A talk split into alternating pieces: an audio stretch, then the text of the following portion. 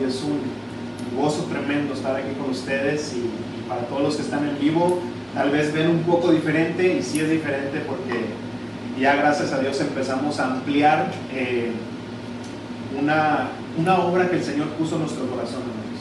Y, y la verdad es un sueño que por su misericordia, por su gracia, hermano, nos, nos ha permitido ser parte de eso, porque yo sé que el Señor no necesita de mí, no necesita de nadie de nosotros para que su evangelio crezca, pero nos da la oportunidad, hermanos, el, honor de ser partícipes, como lo, lo dije hace rato, de ser eh, parte de lo que Él hace. Él no necesita ni nuestro dinero, ni no necesita de nosotros. Él pudo haber mandado ángeles que les apuesto que no hubieran cometido tantos errores como lo hacemos nosotros y hubieran hecho un mejor trabajo. Pero a Él le plació hacerlo de esta manera y la verdad, gloria a Dios porque eh, Él, es, Él es increíble. ¿Y por qué lo hizo así, hermanos? ¿Por qué creen ustedes que lo hizo de esa manera? Porque quería probar su poder. Solo, como dice la misma palabra, usa lo más vil, lo más menospreciado, aquello que, que todo el mundo desecha, ese yo lo quiero. Ese yo lo quiero. ¿Por qué? Porque cuando ves la obra del Señor crecer, cuando ves a alguien que se para aquí, que tiene tantas fallas, que, aún tiene un pasado, pero el Señor renueva, hermanos, entonces tú puedes ver, ¿sabes qué, Señor? No, no es, no, es, no es Oscar, eres tu poder que limpia, que transforma, que renueva. Hermanos, somos nueva criatura. Si no creemos esa primer palabra, que si estamos en Cristo somos nuevas criaturas, entonces eh, estamos poniendo nuestra mirada en otro lado. Entonces, por eso, hermanos, Él le plació hacerlo de esta manera. Escoger lo más vil para que su poder fuera eh, inequívoco, que dijeran, no, no, yo sé que no es esta persona, es el Señor, el Señor hace milagros, ¿verdad? Por eso lo hizo de esa manera.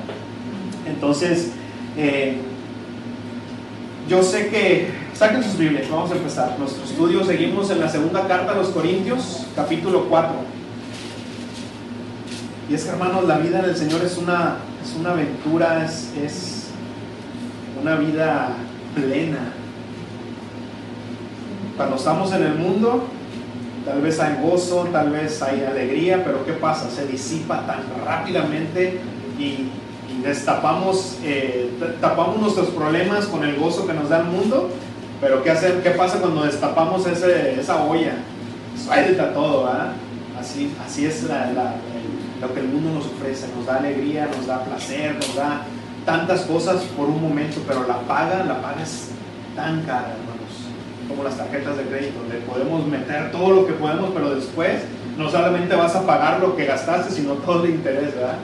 Ya estamos en bancarrota, pero yo sé, hermanos, que, que la vida en el Señor es, es una de, de sub y baja, ¿no? Estamos aquí, de repente estamos abajo, pero precisamente, y vamos a ver ese versículo el día de hoy, que como dice la palabra, todas esas dificultades, todas esas tribulaciones solamente ponen en nosotros un peso más de gloria. ¿Qué significa eso? Que cuando vemos cómo está el mundo y cuando se supone que tenemos que tener una vida feliz, por así decirlo, es todo lo contrario. Eh, nos hace anhelar estar con el Señor. Ese peso de que, que está en el mundo, de tantos problemas que a veces nos llegan, es lo que nos hace anhelar. Ya, ya me quiero ir a casa, ya me quiero ir con el Señor.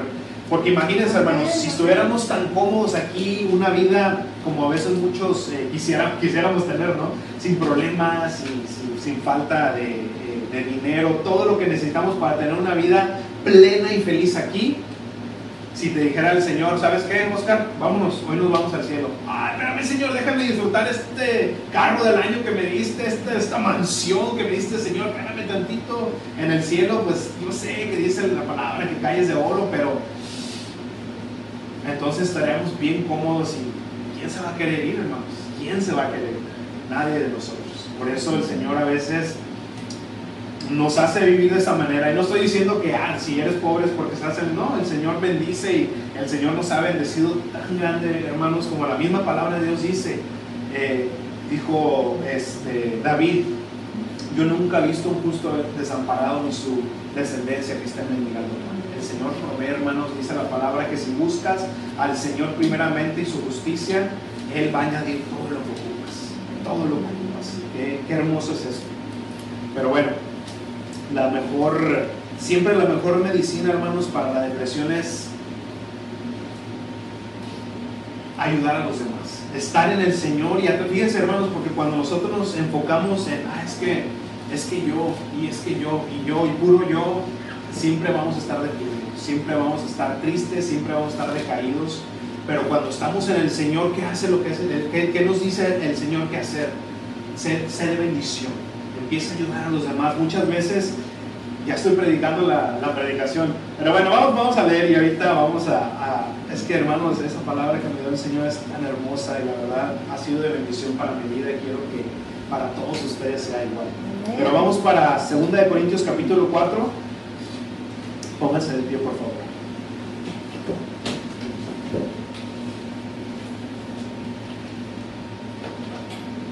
Y el título del mensaje de hoy se llama Una vida de fe una vida de fe.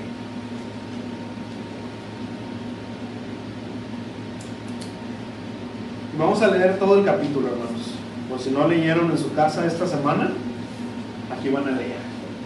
Son 17 versículos, así es que pónganse los lentes celestiales, los que ocupan y los que no, a todos, ¿verdad? Este, y acuerden, hermanos, yo leo de la versión Reina Valera contemporánea, que quita los vosotros palabras que nosotros no estamos acostumbrados para leer más fácilmente. Pero ustedes lean su versión, es lo mismo. Le tomamos cualquier pregunta, pues ahí Este, y recuerden, cada vez que abrimos la Biblia, es el Señor del universo hablando a nosotros, hermanos. Y es que cada vez que la abrimos, tomémoslo, tomemos la palabra de esa manera. Padre, honramos tu nombre al leer tu palabra. Dice 2 de Corintios, capítulo 4, versículo 1, dice, por lo tanto, puesto que por la misericordia de Dios hemos recibido este ministerio, no nos desanimamos. Por el contrario, renunciamos a, lo oculto y vergonzoso y no andamos con engaños ni falseando la palabra de Dios, sino que por medio de la manifestación de la verdad nos recomendamos a toda conciencia humana delante de Dios. Pero si nuestro evangelio está encubierto, lo está entre los que se pierden. Pues como, como, pues como ellos no creen, el Dios de este siglo les ha cegado el entendimiento para que no resplandezca en ellos la luz del Evangelio de la gloria de Cristo, el cual es la imagen de Dios. Nosotros no nos predicamos a nosotros mismos, sino que proclamamos a, a Jesucristo como Señor y nos declaramos siervos de ustedes por amor a Jesús. Porque Dios que mandó que de las tinieblas surgiera la luz, y es quien brilló en nuestros corazones para que se revelara el conocimiento de la gloria de Dios en el rostro Jesucristo. Pero tenemos este tesoro en vasos de barros para que se vea que la excelencia del poder de Dios y no la de nosotros. Que estamos atribulados en todo, pero no angustiados. En apuros, pero no desesperados. Perseguidos, pero no desamparados. Derribados, pero no destruidos. Siempre llevamos en el cuerpo y por todas partes la muerte de Jesús, para que también la vida de Jesús se manifieste en nosotros porque nosotros los que vivimos siempre estamos entregados a la muerte por amor a Jesús, para que también la vida de Jesús se manifieste en nuestro cuerpo corporal, o nuestro cuerpo mortal, perdón, de manera que nosotros actúa la muerte y en ustedes la vida. Pero en, este, pero en ese mismo espíritu de fe y de acuerdo a lo que está escrito, creí y por lo tanto hablé. Nosotros también creemos y por lo tanto también hablamos Sabemos que el, que resucitó al Señor Jesús, también a nosotros nos resucitará con Él y nos llevará a su presencia juntamente con ustedes. Pues nosotros padecemos todas estas cosas por amor a ustedes, para que al multiplicarse la gracia por medio de muchos, se multipliquen los que den gracias para la gloria de Dios. Por lo tanto, no nos desmayamos. Y aunque por fuera nos vamos desgastando, por dentro nos vamos renovando de día en día porque estos sufrimientos insignificantes y momentáneos producen en nosotros una gloria cada vez más excelsa y eterna. Por eso no nos fijamos en las cosas que se ven, sino en las que no se ven, porque las cosas que se ven son temporales, pero las que no se ven son eternas. Padre, te damos tantas gracias. En el nombre de Jesús venimos a ti esta mañana o esta tarde ya para, Señor, pedirte que nos bendiga, Señor, esta mañana, Padre, con tu palabra, Señor. Que, Señor, que tú limpies nuestra mente, limpies nuestro corazón, Señor. Nos guíes, Padre. Necesitamos tanto de ti, Padre. Necesitamos ser, uh, Padre, vivificados. Necesitamos ser guiados por tu Espíritu Santo. Y esta mañana yo te pido, Padre, que tu palabra caiga en buena tierra, Señor, y dé fruto para que tu nombre sea glorificado, Señor. Y Padre, yo, Padre, quito toda distracción, cualquier cosa, Señor, que quiera quitar la atención de nosotros, de tu palabra, Señor. En el nombre de Cristo, de Cristo Jesús la echamos fuera, Padre. Y, Señor, que, Señor, que tu palabra sea de bendición para cada uno de los que estamos aquí y cada uno de los que están escuchando en este momento. Te damos gloria y honra en el nombre de Cristo Jesús. Amén. Tomen su asiento, hermanos que dijeron, y me cansé de leer, pero qué bueno hermanos, qué bueno que se hayan cansado de leer, que no nos cansamos de andar allá de pachanga, pero qué bueno que están aquí hermanos. Y, y nos vamos luego, luego al primer versículo que dice, por lo tanto, puesto que la misericordia de Dios hemos recibido este ministerio, no nos desanimamos. Si recuerdan un poco el contexto de esta carta, Pablo había eh, venido defendiendo su ministerio apostólico que recuerdan que estaba siendo atacado por la iglesia de Corinto, pero en realidad no tanto que la iglesia de Corinto, porque acuérdense que Pablo fue el que estableció esta iglesia. Y aunque se oiga un poco sin sentido, ellos aún empezaron a dudar del apostolado, del llamado mismo de, de Pablo. Pero no tanto que ellos empezaron a dudar por algo que vieron o por algo que escucharon, sino que estaban siendo incitados por otros superapóstoles, como los llama Pablo, que estaban queriendo tomar control de esta iglesia, tomar, tomar control, y no en el sentido de que querían tomar control porque estaba un, total caos, que sí lo había, pero querían tomar provecho de esta iglesia, querían empezar ellos a, predicarse a sí mismos, como Pablo mismo lo dice. Pero dice Pablo, este ministerio yo no lo recibí porque tuviera alguna cualidad digna de mí, sino que fue por la misericordia de Dios. Y recuérdense que, él mismo al principio de esta carta estaba diciendo, hey, no es que nosotros seamos competentes por nosotros mismos, no es de que, ah, yo porque fui a Harvard ya yo puedo este, ser esto, no, dice, el Señor es el que nos hace competentes, el Señor es el que nos da los dones para nosotros ser de edificación a la iglesia. Hermanos, recuerden que la lucha que tenemos no es contra carne ni sangre, sino es contra potestades, con armas espirituales. Porque entonces, si el Señor necesitara de gente intelectual, de gente con un, IQ alto, con que, sean genios, pues todos los cristianos seríamos inteligentes. Y cuántos, como dice Pablo cuando le estaba hablando en la primera carta a los Corintios, hey, ustedes saben que muchos de aquí no son muchos inteligentes, no son muchos este, gentes importantes e intelectuales sino lo contrario. El Señor, hermanos, como lo decía al principio, no, si fuera de esa manera, como les digo, todos fuéramos unos genios, un puro Einstein, todos los cristianos seríamos genios. Y sabemos que no es así. Pero el Señor solamente quiere que tengamos un corazón entregado a Él, hermanos, y Él hace todo lo demás. Él es el que nos hace competentes, como dijo Pablo. Yo, nosotros no somos, yo no soy apóstol porque, ah, yo soy eh, un doctor en la palabra, y lo era, pero no era, dice Pablo, no es eso sino el Señor es el que nos hace competentes, el Señor es el que nos equipa para hacer el ministerio que Él nos ha llamado a hacer.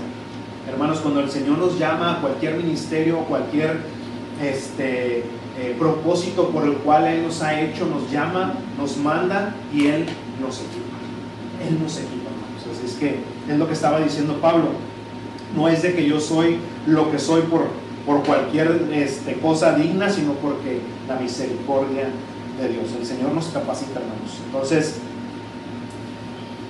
y eso, y fíjense, por eso dice en el primer versículo, dice, por eso no desmayo, dice Pablo, yo por eso no me, no me canso, no me desmayo. ¿Por qué?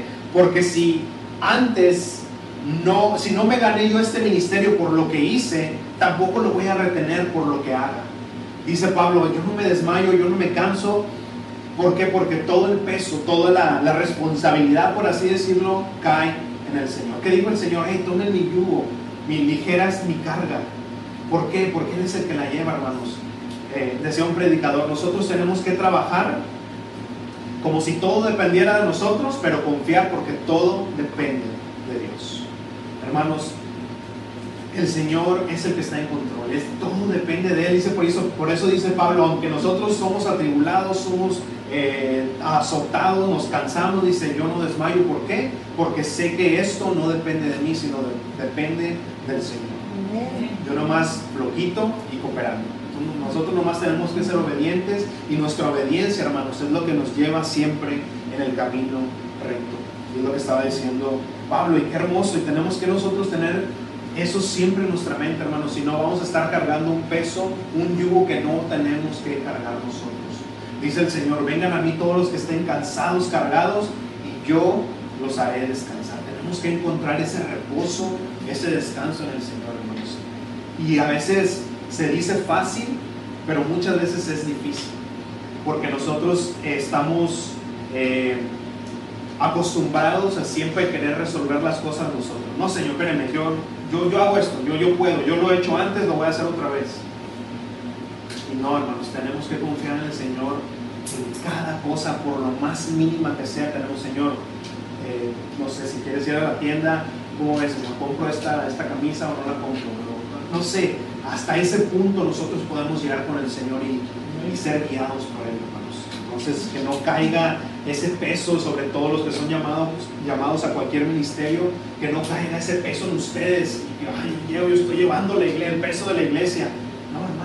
Iglesia para empezar no es de nadie, es del Señor. Somos administradores de lo que el Señor, de lo que el Señor nos, ha, nos ha puesto en. Entonces, eso es pesado para los que quieren llevar ese, ese peso. Dice, por, lo, por el contrario, renunciamos a lo oculto y lo vergonzoso, dice en el versículo 2, y no andamos con engaños ni falseando la palabra de Dios. Dice Pablo, nosotros no andamos con trucos raros para llamar la atención de la gente. Recuerden cuando Pablo recién llegó a Corinto, dijo, ¿saben qué Corintios? Recuerden, yo no llegué con palabras persuasivas, no llegué con una elocuencia así, les quise enredar en, cosas filosóficas. Dice, no, al contrario. Dice Primera de Corintios, vayan para allá, por favor. Primera de Corintios, capítulo 2. Ahí es cuando llegó Pablo recién allá a Corinto.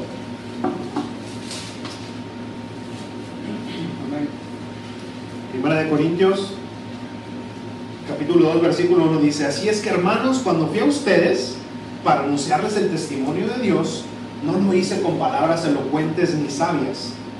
Ahora, no que el Evangelio sea algo tonto, sino que no está hablando de una sabiduría del mundo, no fue con palabras del mundo, sino la sabiduría que viene de Dios. Dice, más bien, al estar entre ustedes me propuse no saber de ninguna otra cosa, sino de Cristo y de este crucificado.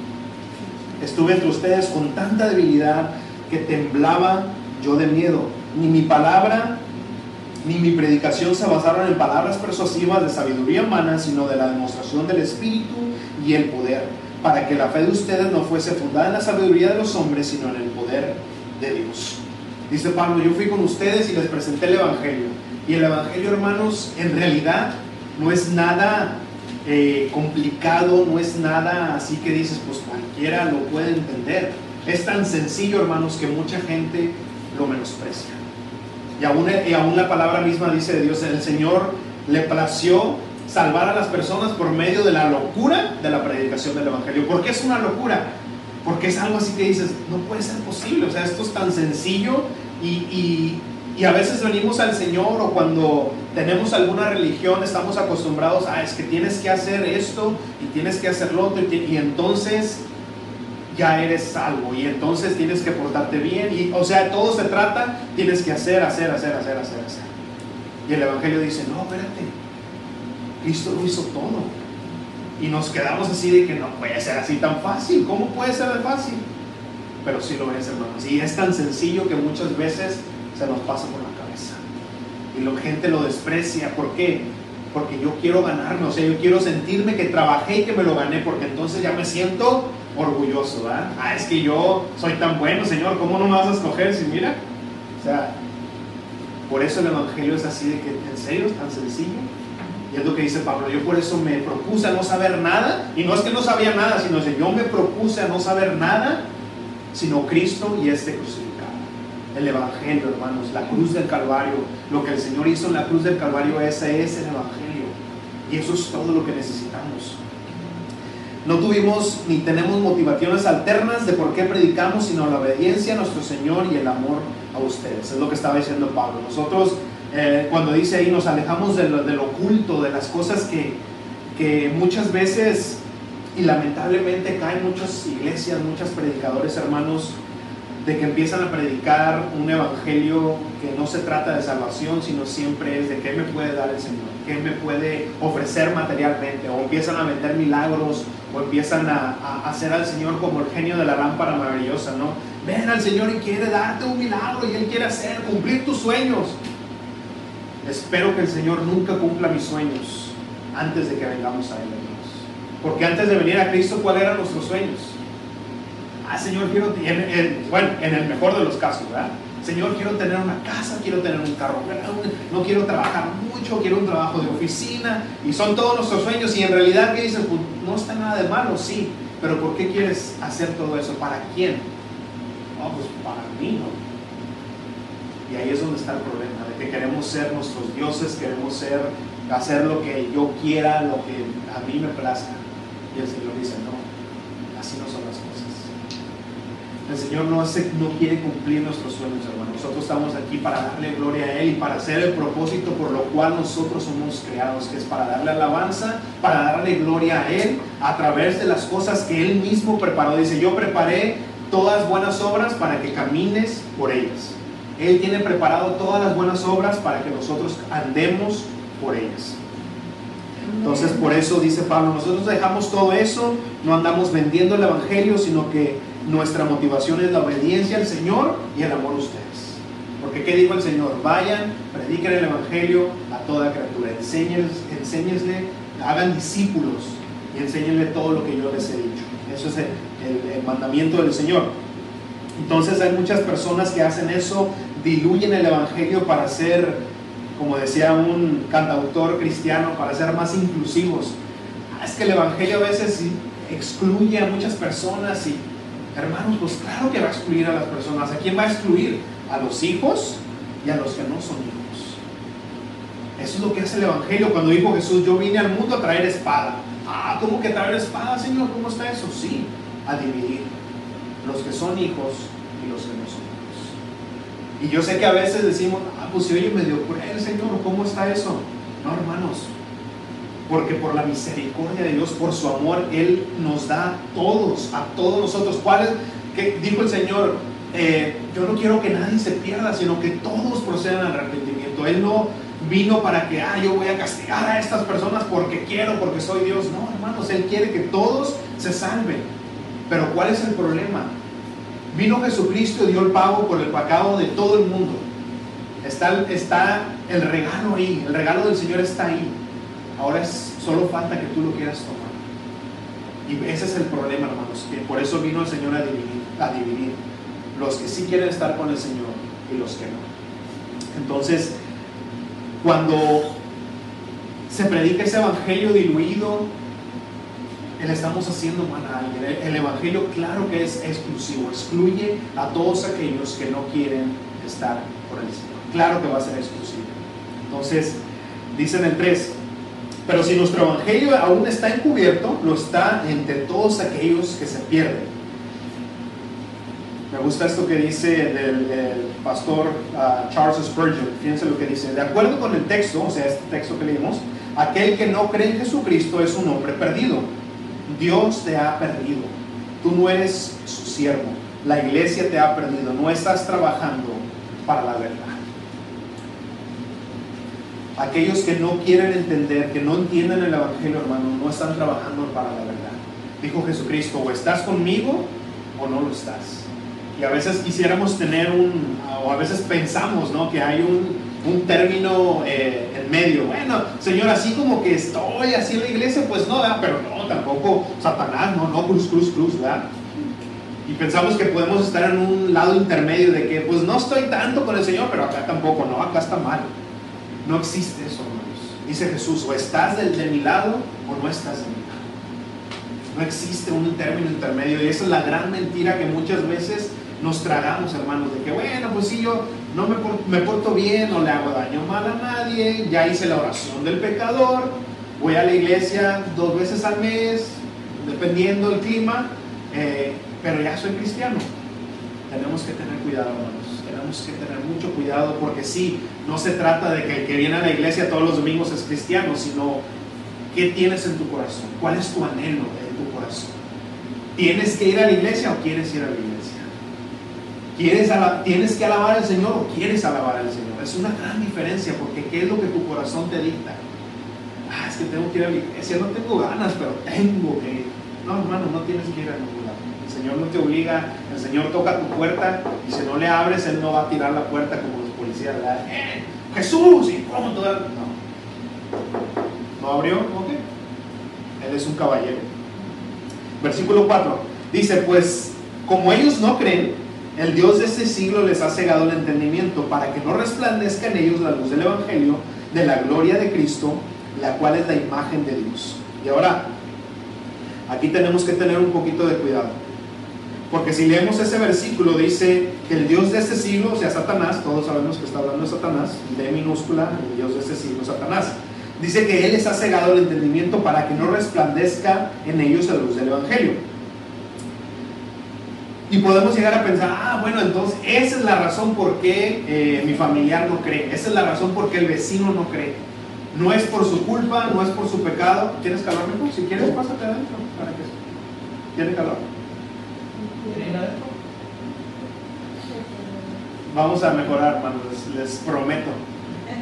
Va a haber, va a haber más, este, más Esto fue ya para comenzar. Este, no se preocupen, yo sé que, que sí está calientito. Créeme, yo también lo siento. Todo el año para allá. Este, pero vamos a ir poco a poco, hermanos. Ya nosotros ya queríamos comenzar, ya queremos tener este lugar. Pero bueno, entonces, cuando leemos este versículo, dice, el Dios de este siglo ha cegado el entendimiento. Entonces podemos llegar a pensar, ah, pues esa es la razón de por qué no cree mi familiar, eh, y esa es la razón de por qué no cree mi, este, mi vecino, porque el diablo los tiene bien cegados. Cuidado con eso, porque entonces ya no es culpa de tu familiar, ya no es mi culpa. Yo, vamos a llegar al cielo y vamos a decir, Señor, yo no creí, pero no fue mi culpa, es que el diablo me tenía ciego, me tenía cegado. Ese diablo. No, hermanos, eso no es lo que está diciendo este versículo lo que está diciendo este versículo es, dice, pues como ellos no creen, fíjense lo que dice al principio, pues como ellos no creen, entonces eres cegado. ¿Cómo está eso? Fíjense lo que dice Juan 3:19. Vayan para allá para que vean con sus ojitos y se les quita el calor.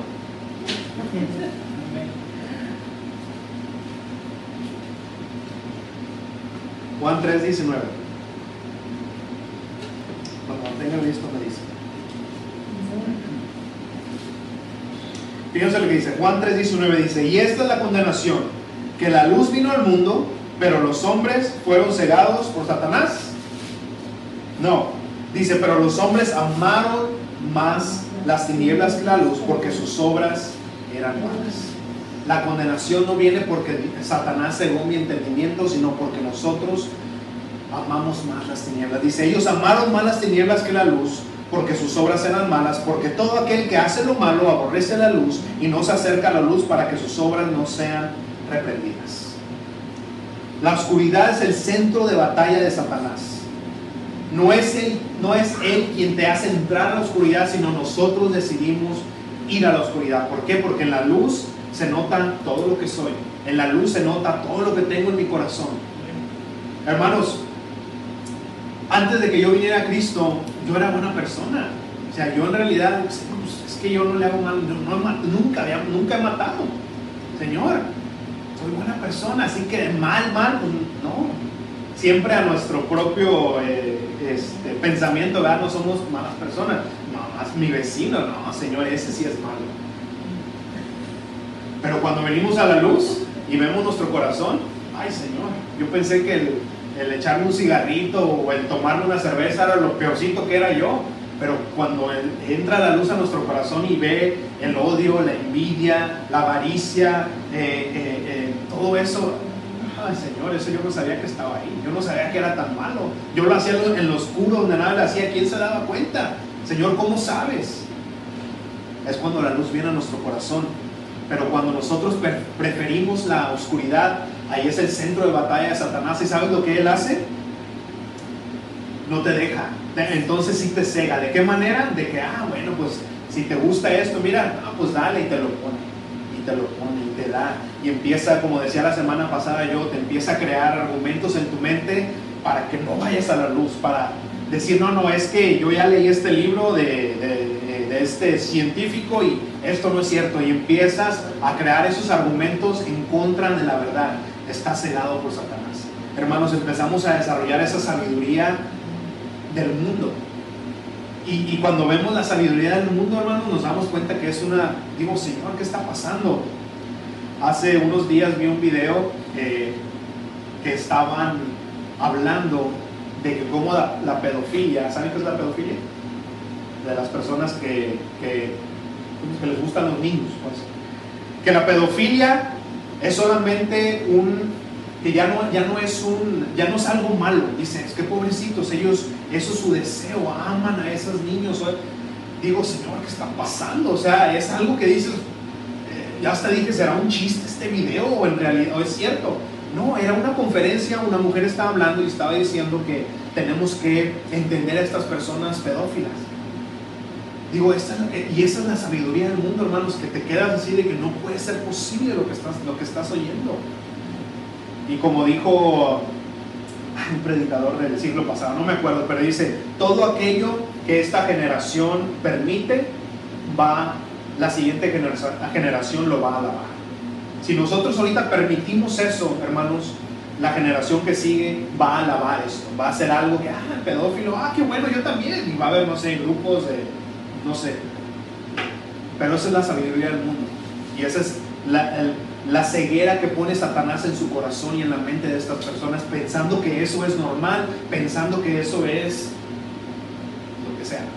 Eso es como sea el entendimiento Satanás. Eso es lo que significa este versículo. Entonces no es que Satanás tenga la culpa de que no eres salvo, sino tú que decides entrar a la oscuridad porque rechazas la luz. Regresamos allá a 2 de Corintios dice, nosotros no, no, nos predicamos a nosotros mismos, sino que proclamamos a Jesucristo como Señor y nos declaramos siervos de ustedes por amor a Jesús. No es que nosotros somos un rango más que ustedes, sino somos sus siervos, en realidad, por amor a Jesús. Porque Dios, que mandó que de las tinieblas surgiera la luz, es quien brilló en nuestros corazones para que se revelara el conocimiento de la gloria de Dios en el rostro de Jesucristo. Pero tenemos este tesoro en vasos de barro para que, sea, para que se vea que la excelencia del poder de Dios, eh, para que se vea que la excelencia es el poder de Dios y no de nosotros. ¿Qué tesoro, hermanos? ¿Qué tesoro es el que tiene el Señor en vasos de barro? El conocimiento de nuestro Señor Jesucristo. Ningún otro ser vivo en este planeta, los animales, nadie tiene eh, la, oportunidad de conocer a nuestro Creador. Nadie. Somos los únicos seres que el Señor creó que podemos nosotros tener una relación con el Señor. Ese es el tesoro que el Señor puso en estos vasos de barro, Señor, eh, en estos vasos de barro que el Señor hizo. Con el propósito de nuestra vida, hermanos, es conocer a nuestro Señor Jesucristo. Cuando nosotros encontramos ese propósito, hermanos, entonces podemos tener una vida plena, una vida de alegría, una vida de que sí hay problemas. El Señor nos dijo, van a tener aflicción, pero no se preocupen, yo ya vencí al mundo. Ya vencí al mundo. Su poder en nosotros se perfecciona en esos vasos de en esos vasos de barro, en esa debilidad, como dijo Pablo. El poder del Señor se manifiesta aún más cuando yo soy débil. Cuando yo me debilito, Él es el que sale y demuestra su poder. Dice en el versículo 8, estamos atribulados en todo, pero no angustiados, en apuros, pero no desesperados, perseguidos, pero no desamparados, derribados, pero no destruidos. O sea, todos hermanos, la parábola que usa el Señor dice que cuando construyes tu casa en la arena, ¿verdad? Y el contrario, cuando, construyes en la, en la, arena o cuando construyes, cuando construyes en la roca. Pero ¿qué es lo que dice esa, esa, esa parábola que hizo el Señor? Dice, la, viene la tormenta y si construiste en la arena se derrumba. Y viene la tormenta y si construiste en la roca permanece. Y dirías tú, pues, ¿por qué viene la tormenta los dos? Es que así es, hermanos. Los problemas los tenemos los cristianos y los no cristianos. Hay problemas diferentes. Hay problemas que vienen del pecado y hay problemas que vienen solamente del mundo del cual vivimos, que es un mundo caído. Pero dice aquí Pablo, nosotros somos... Eh, dice, somos perseguidos, atribulados, apurados, pero dice, no somos destruidos. Que no nos destruya, hermanos. Yo sé que ahorita, aparte de los problemas que ya tenemos normales, entre comillas, de nuestra vida, este, este virus, ¿cómo ha, ha dado lata, verdad? Ha cambiado nuestra vida de una manera que al menos yo nunca lo había visto en mi generación y creo que todos los que estamos aquí, ha habido, yo sé que ha habido este tipo de cosas en, siglos pasados, pero en nuestra generación nunca, y son cosas que nunca hemos vivido, y, y, uno se puede decir, ¿qué está pasando? Ya son los últimos tiempos, y sí, sí lo son, pero solamente es principio del dolor. Y hermanos, yo les puedo decir una cosa, que este virus es un llamado del Señor. Y no es un llamado, y quiero decirlo esto con cuidado, yo creo que no es un llamado para los perdidos, es un llamado para los escogidos. Porque estábamos, creo que, tendiendo a, a, disfrutar de la iglesia, de la, de la, libertad que el Señor nos ha dado de una manera muy, muy liviana. Eh, vemos a muchas iglesias en otros países siendo perseguidos, aún se reúnen tal vez como nosotros, pero a puerta cerrada y con más calor, estoy seguro. ¿Por qué? Porque es prohibida la palabra de Dios, es prohibido la palabra del Señor. Pero la iglesia está creciendo. Iglesia crece. En lugares como China, por ejemplo, que la iglesia es perseguida, es una de las iglesias que más rápido está creciendo. ¿Por qué? Porque nosotros estamos bien cómodos, hermano, bien cómodos, tenemos una libertad y créanme, esa, y yo lo vengo diciendo desde años ya, la libertad que nosotros tenemos para hacer esto se va a acabar. No creas que predicar el Evangelio así va a ser permitido como ahorita. ¿Qué vamos a hacer entonces? Si no podemos con un virus, ¿qué vamos a hacer cuando nuestras vidas dependan de eso? Tenemos que tener cuidado con eso. Entonces dice Pablo, pero no somos destruidos, siempre llevamos en nuestro cuerpo por todas partes la muerte de Jesús para que también la vida de Jesús se manifieste en nosotros, porque nosotros, los que vivimos, siempre estamos entregados a la muerte por amor a Jesús.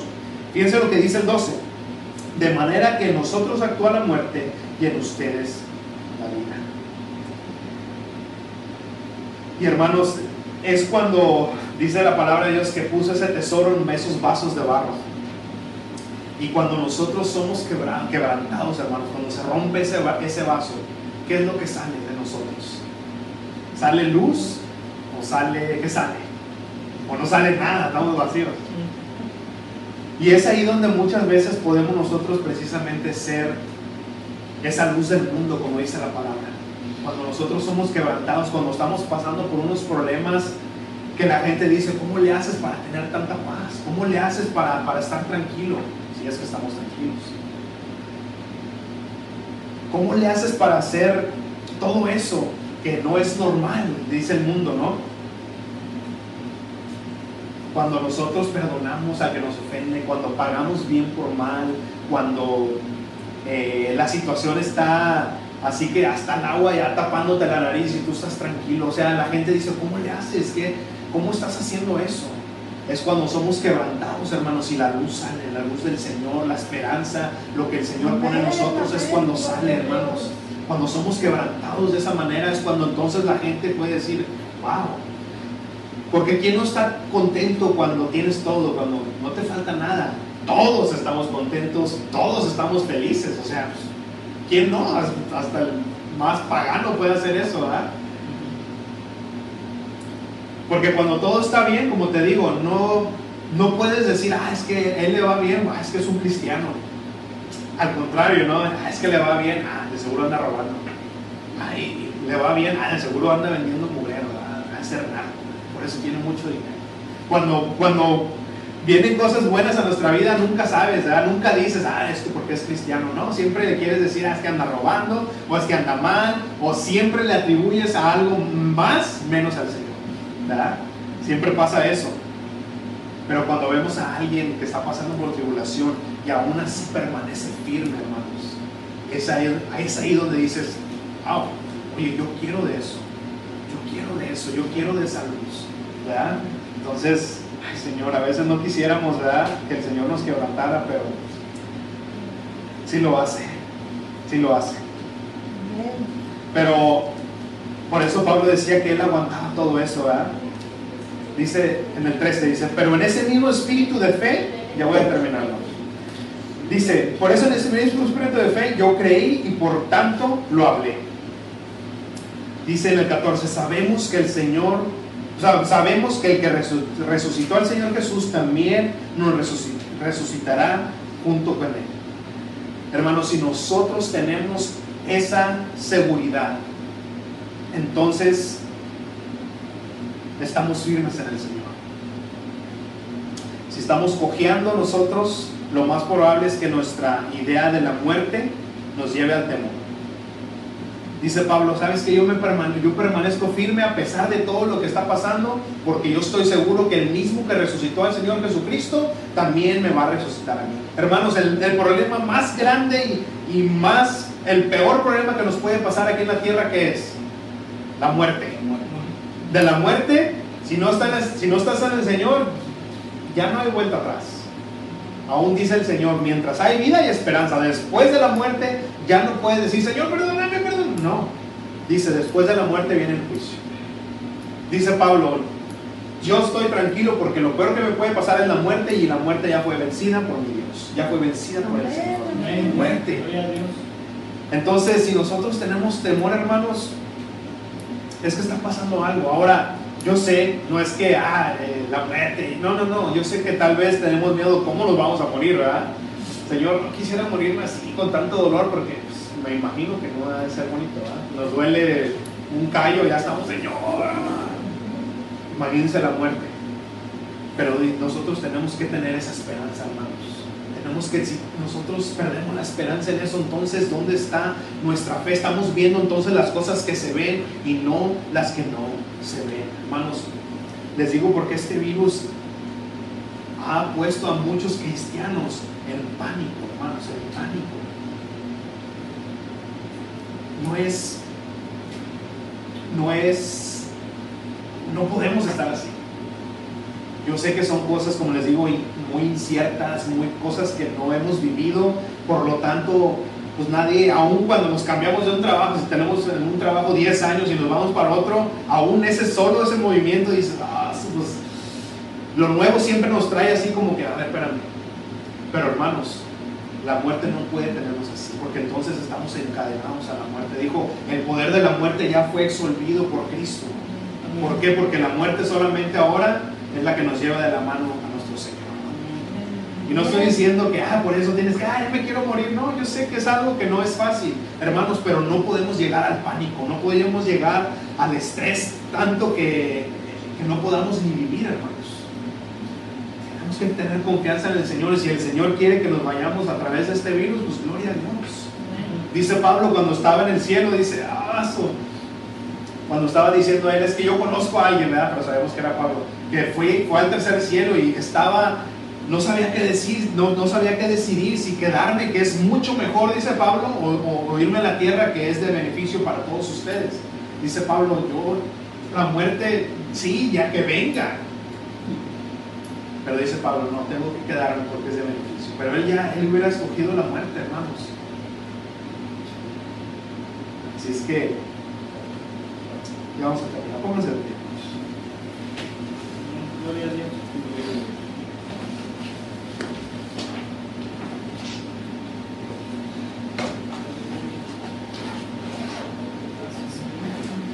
Estos sufrimientos insignificantes y momentáneos producen a nosotros una gloria cada vez más excelsa. Dice, pues por eso no nos fijamos en las cosas que se ven, sino en las que no se ven.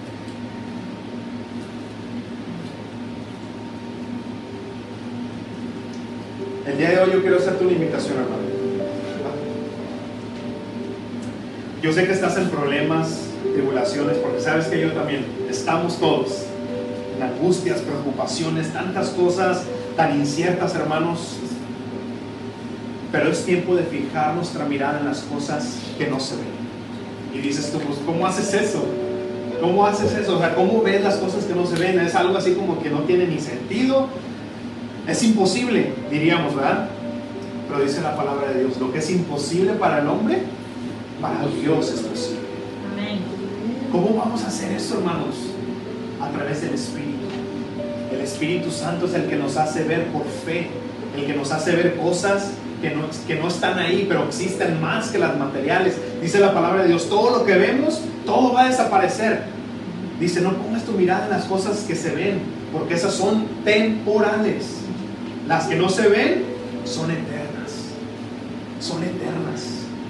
Por eso necesitamos ser nuevas criaturas. Una, nosotros en nuestro espíritu antiguo, en nuestro viejo hombre, no veíamos nada espiritual, todo era lo que veíamos, lo material, lo que sentíamos.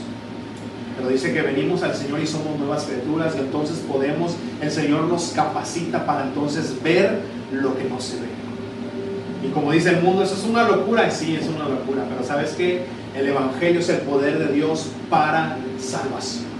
El poder de Dios para salvación, hermanos, la palabra de Dios dice que a través de su palabra el Señor creó todo, hermanos, a través de su palabra. Yo no sé qué problemas tú tienes el día de hoy, pero si no está causando esos problemas, un peso de gloria, un deseo de irte a casa, es porque no estás poniendo la mirada en Cristo. Al contrario, ese peso te está hundiendo más, ese peso de lo que vemos, porque vemos, ah, vemos problemas en la familia, vemos problemas en el trabajo, vemos problemas con mis hijos, vemos problemas aquí y allá. Y, ah, y si ese peso, hermano, te está haciendo que te caigas, que te hundas, es porque no estás poniendo tu mirada en Cristo. Ese peso que debe de ser, al contrario, un peso de decir, Señor, ya deseo irme contigo, es un peso que nos hunde, hermanos, y no podemos caminar.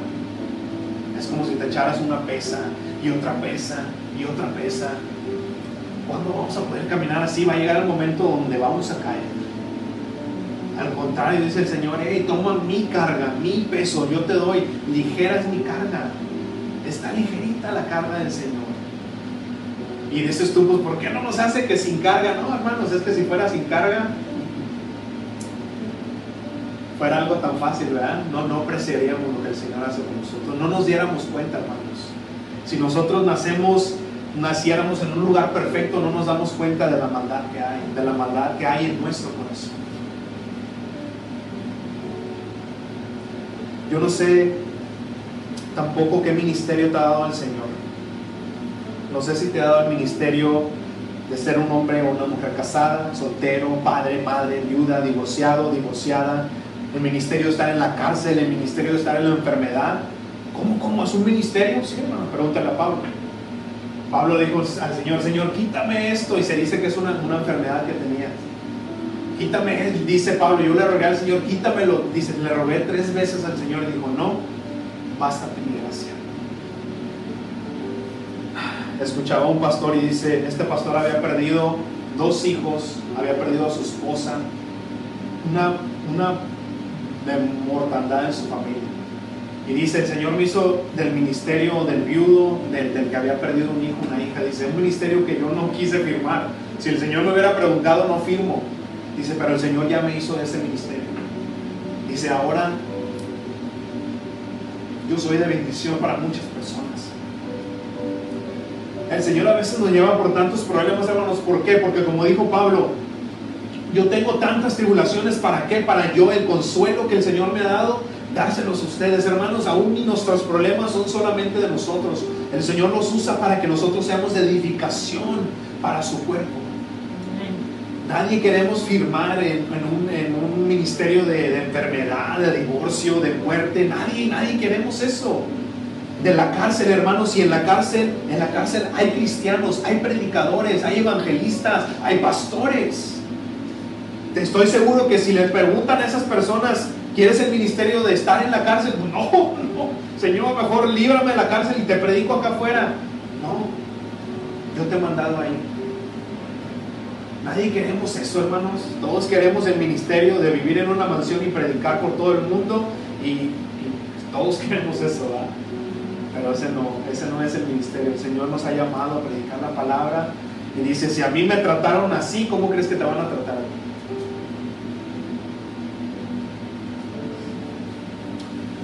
Pero dice el Señor, dice Pablo aquí, el Señor a través de Pablo, dice, nosotros, ese ministerio nos ha sido dado y no desmayamos. No desmayes, hermanos, no, des, no desmayemos ante la, la presión del mundo si es el ministerio que el Señor nos ha dado, dice Pablo, somos eh, derribados pero no destruidos. Levántate otra vez en el nombre de Jesús, levántate. Por eso el Señor está ahí, no para que siempre estemos caminando, porque va a haber derrotas. Pero entonces es cuando dice el Señor, yo te, llevo de victoria en victoria. La victoria solamente la obtienes cuando vences una prueba, cuando vences una batalla. Si no, entonces, ¿cómo nos va a llevar de victoria en victoria? Levántate en el nombre del Señor. Padre, yo he hablado tu palabra, Señor, y tu palabra dice de sí misma que no regresa vacía. Yo te ruego que tu Espíritu Santo, Señor, en este momento, abre el corazón de esas personas, Padre, que tal vez han sido escogidas a un ministerio que no es muy placentero, Señor, pero Padre, a través de tu poder, Señor, puedes manifestarte en gloria a través de su vida, Señor. Y aún a través de eso tener esa vida plena en la cual tú hablas, Padre. Señor, yo pongo en tus manos a cada persona que está escuchando, cada persona que está aquí, Señor. Hemos quitado nuestra mirada de lo que no se ve y la hemos puesto en las cosas que vemos, Señor. Padre, yo te ruego que tu Espíritu Santo el día de hoy discierne esos pensamientos, esos sentimientos, esos corazones, Padre, y nos dirija otra vez a ti. Nos alinees otra vez en tu camino, Señor. Padre, yo te ruego, Señor, que en el nombre de Cristo Jesús tú levantes a estos siervos, a estas siervas tuyas, y que no desmayen porque ese ministerio que el Señor te ha dado no depende de ti, depende de Él. Porque de Él es toda la gloria y toda la honra. Señor, ponemos en tus manos a cada persona, Señor, cada persona que está escuchando en este momento, Señor. Padre, bendícela con la revelación de tu poder, con la revelación de Jesucristo en sus vidas, Señor. Que puedan ser un testimonio de tu poder y lo que eres tú capaz de hacer cuando un corazón se rinde a ti, Padre, te damos gracias en el nombre de Cristo Jesús. Amén. Muchas gracias a los que están en vivo. Un para. Todos los que están en vivo, nos vemos la semana que entra este, con la palabra del Señor. Yo soy el pastor Oscar Maldonado y esto es verso a verso con Jesús.